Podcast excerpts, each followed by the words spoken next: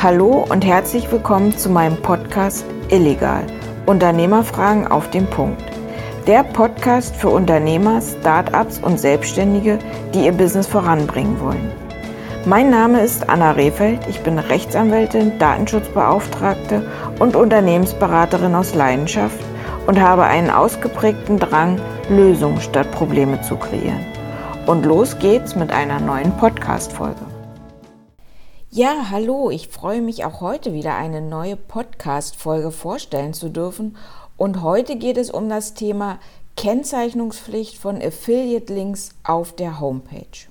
Werbung muss als solche grundsätzlich gekennzeichnet werden. Ich denke, das hat sich mittlerweile in der Praxis rumgesprochen. Ähm, dies gilt nur dann nicht, wenn sich der Werbecharakter bereits aus den Umständen unschwer erkennen lässt. Also wenn offensichtlich ist, dass Rechtsanwältin Rehfeld für ihren Podcast illegal Unternehmerfragen auf den Punkt Werbung macht, muss ich das nicht als Werbung kennzeichnen. Ähm, in der Praxis hat sich jedoch gezeigt, dass der Grad zwischen unschwer erkennbar und doch etwas schwerer erkennbar recht schmal ist. Nichtsdestotrotz, der Grundsatz lautet, Werbung muss als solche gekennzeichnet werden. Das gilt für Unternehmen auf der Homepage, das gilt im Online-Shop, das gilt aber auch für Influencer, Blogger, Startups etc. Wer allgemein Informationen rund um das Thema Kennzeichnungspflicht haben möchte, findet diese auf meiner Homepage unter www.ra-rehfeld.de. Dort sind unter anderem Beiträge wie Werbung richtig kennzeichnen nachzulesen. Wer Interesse hat, gerne mal vorbeischauen. Da Werbung nun aber in den unterschiedlichsten Formen vorkommen kann, stellt sich in der Praxis immer wieder die Frage, wie muss denn Werbung beispielsweise in Form von Affiliate-Links auf der Homepage richtig gekennzeichnet werden? Also wie geht das, wenn ich als Unternehmer Affiliate-Links einsetze, richtig?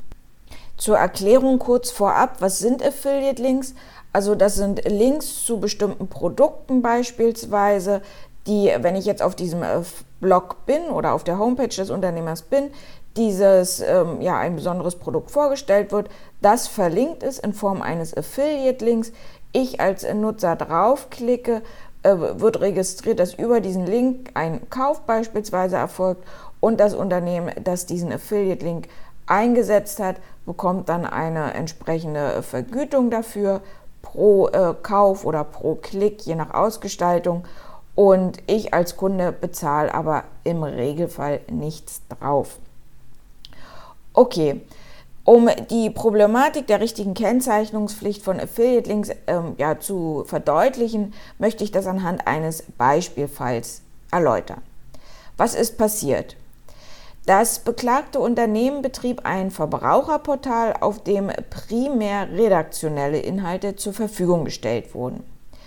Das Unternehmen erzielte seine Einnahmen unter anderem aber auch damit, dass es Affiliate-Links verwendet hat, die das Unternehmen eben in den jeweiligen Beiträgen auf seinem Portal eingefügt hatte. Wie gesagt, durch diesen Affiliate-Link erlangt das Unternehmen eine Vergütung bzw. eine Provision für jeden Kauf, der über diesen Link erfolgt. In einem Blogartikel auf diesem Verbraucherportal des Unternehmens berichtete das beklagte Unternehmen unter anderem über die Testergebnisse eines Matratzentests, der von Stiftung Warentest durchgeführt wurde. Und in diesem Blogbeitrag über diese Testergebnisse war auch ein Affiliate-Link gesetzt worden. Und gegen diesen Affiliate-Link auf diesem besagten Blogbeitrag ging die Klägerin rechtlich vor. Nach Ansicht der Klägerin sei das Setzen des Affiliate-Links in dem Blogbeitrag des Unternehmens nicht ausreichend als Werbung gekennzeichnet worden, sodass dies, also diese fehlende Werbekennzeichnung, als irreführende Handlung einzustufen sei und somit im Ergebnis wettbewerbswidrig sei. Aus dem Blogbeitrag hätte nach Ansicht der Klägerin deutlich hervorgehen müssen, dass es sich hierbei, also um diesen Link, um Werbung handelt. Das beklagte Unternehmen wehrte sich hiergegen und erwiderte hieraufhin, dass vor jedem Blogbeitrag ein entsprechender Banner platziert worden sei, auf dem ausdrücklich darauf hingewiesen worden sei, dass über den Affiliate-Link eine Vergütung bzw. eine Provision an das Unternehmen ausgezahlt werde. Darüber hinaus sei auch vor diesem eigentlichen Link ein Symbol in Form eines Einkaufswagens platziert worden, sodass auch hieraus eindeutig ersichtlich wurde, dass es sich um Werbung handelt.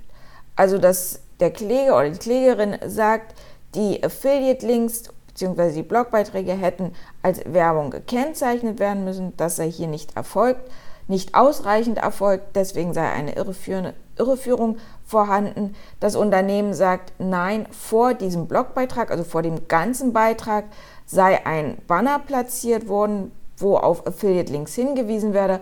Plus zusätzlich vor diesem eigentlichen Link war auch nochmal ein Einkaufswagen abgebildet, sodass hier insgesamt die Werbekennzeichnung ausreichend gewesen sei. Und hierüber hatte nun das Oberlandesgericht Köln zu entscheiden.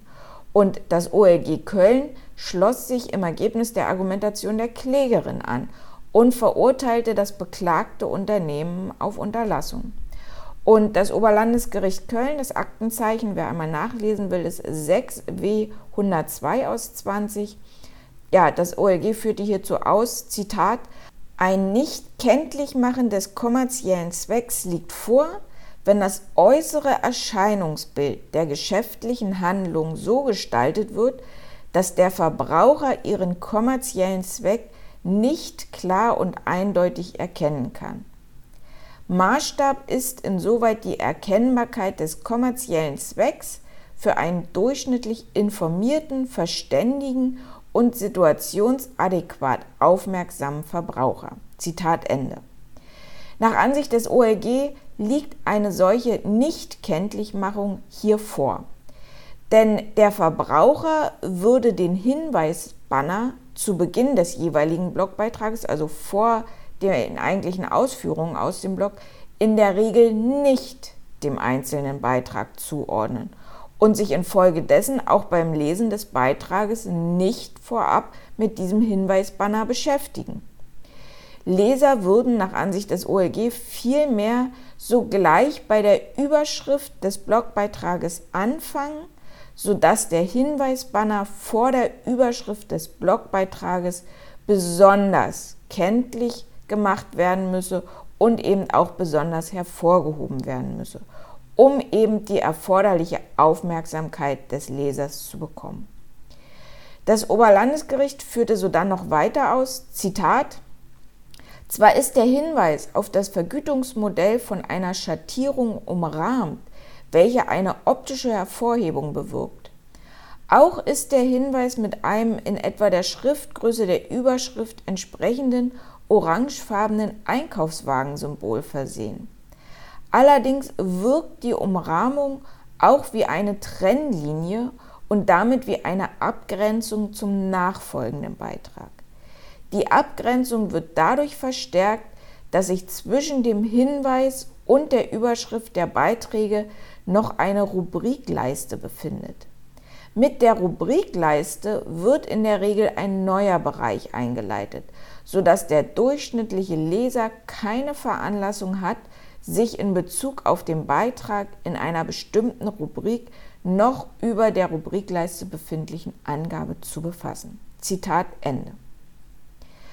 Okay, zusammengefasst, das Oberlandesgericht Köln sieht einen Hinweis, einen umrahmten Hinweis mit einem orangen Symbol vor der Überschrift des Blogbeitrages als nicht ausreichende Kennzeichnung an, insbesondere auch deswegen, weil zwischen dieser Umrahmung und dem Blogbeitrag oder der Überschrift des Blogbeitrags so dann nochmal ein Abschnitt der einzelnen Rubrike eingefügt wurde, also hier nochmal ein Cut gesetzt wurde. Fraglich war so dann, ob das Einkaufswagensymbol vor dem jeweiligen Link denn als Werbekennzeichnung noch genüge, aber auch das lehnte das Oberlandesgericht ab. Zwar sei das Symbol im vorliegenden Fall dem Grunde nach durch seine Größe und durch die farbliche Gestaltung an sich geeignet, die Aufmerksamkeit des Lesers zu generieren, gleichwohl könne das Symbol hier aber nicht den entsprechenden Bezug zu dem Beitrag herstellen. Das Oberlandesgericht Köln stufte das Einkaufswagensymbol als ein, Zitat, verbreitetes Symbol, das vielen Lesern bekannt sein wird und bei dem sie eine Verlinkung auf eine Webseite oder Bezahlseite mit der Möglichkeit eines Kaufabschlusses erwarten. Zitat Ende ein. Wenn aber die Werbeanzeige vorliegend durch das Einkaufswagensymbol dargestellt werden soll, liege es aus Sicht des angesprochenen Verbrauchers nahe, dass er, also der Verbraucher, über das Symbol sodann auf die Bestellseite zum Produkt weitergeleitet wird, über das in dem Beitrag berichtet oder geworben wird. Zitat durch die verschiedenen ebenfalls hervorgehobenen Werbeanzeigen, die oberhalb und neben dem Beitrag sichtbar sind, aber auf den ersten Blick erkennbar nicht zum redaktionellen Beitrag gehören, ist der Hinweis mit dem Einkaufswagensymbol jedenfalls in der konkreten Zusammenstellung nicht geeignet, den Leser darüber aufzuklären, dass ein Zusammenhang zwischen dem Hinweis und dem nachfolgenden Beitrag besteht dass das Einkaufswagensymbol allgemein mit Hinweisen auf Affiliate-Links in Verbindung gebracht wurde, ist nicht vorgetragen und auch sonst nicht ersichtlich. Zitat Ende, so das Oberlandesgericht Köln. Okay, das lasse ich an dieser Stelle einfach mal unkommentiert stehen. Also das Oberlandesgericht Köln sagt, ein Hinweisbanner vor dem eigentlichen Blogbeitrag genügt nicht, auch nicht, wenn dieser umrahmt ist und mit orangefarbenen ähm, Einkaufswagensymbolen gekennzeichnet ist. Das gelte hier im vorliegenden Fall noch insbesondere deshalb, weil zwischen diesem Werbebanner oder Hinweisbanner und dem eigentlichen Blogbeitrag noch die Rubrikleisten zu finden sind. Zudem genüge auch das Einkaufswagensymbol vor dem eigentlichen Link nicht aus, um als Werbekennzeichnung ja, herzuhalten, weil der Bezug zwischen dem Hinweis und dem nachfolgenden Beitrag fehle. Okay, was kann ich als Unternehmen jetzt hieraus als Fazit mitnehmen? Wie kann ich dann eine Kennzeichnung richtig vornehmen? Unternehmen sind gut beraten, wenn sie die Platzierung der Affiliate-Links auf ihrer Homepage und auch auf anderen Webseiten genau prüfen und die Kennzeichnung als Werbung den einschlägigen Vorgaben anpassen. Hier kommt es, wie der Fall aufgezeigt hat, immer auf den Einzelfall an. Wie ist die Webseite ausgestaltet? Sind neben dem Beitrag beispielsweise noch andere Werbebanner vorhanden? Wie ist die Anordnung der Hinweise ja, ausgestaltet? Gibt es eine Rubrikleiste? Gibt es optisch nochmal ähm, Cuts, die den Lesefluss beeinträchtigen? Auf jeden Fall nach dem Urteil des OLG Köln genügt für eine ausreichende Werbekennzeichnung weder ein Hinweisbanner vor dem Beitrag bzw. vor der Überschrift, sofern dort nochmal eine Rubrikleiste zwischengeschoben ist, noch genügt ein Einkaufswagensymbol vor dem jeweiligen Affiliate-Link. Das gilt zumindest dann, wenn das Symbol keine weiteren Erläuterungen oder sonstige Zusätze beinhaltet, die auf einen Affiliate-Link hinweisen. Im Umkehrschluss, sofern man Einkaufswagensymbole nutzt, sollte dies auch immer noch mal erläutert werden, dass es sich hierbei um einen Affiliate-Link handelt. Ob das in Form eines Sternchenhinweises ausreichen kann, muss im Einzelfall geprüft werden oder ob ein Klammerzusatz genügt. Das ist ebenfalls einzelfallabhängig. Da die Kennzeichnung von Werbung gerade in besonderen Formen in der Praxis immer wieder Hürden aufweist und zu Streit führt, gibt es auf meiner Homepage unter www.ra-refeld.de weitere interessante Beiträge zum Thema Werbekennzeichnung.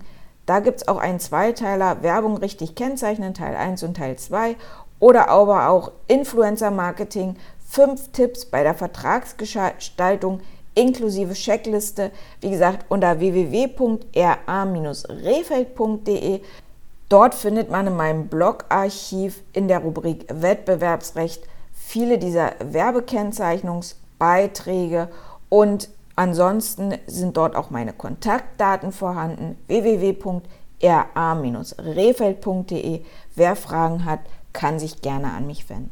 Ja, und ich hoffe, ich konnte mit dieser Folge den ein oder anderen für das Thema Werbekennzeichnung sensibilisieren und Impulse geben für eine richtige Werbekennzeichnung.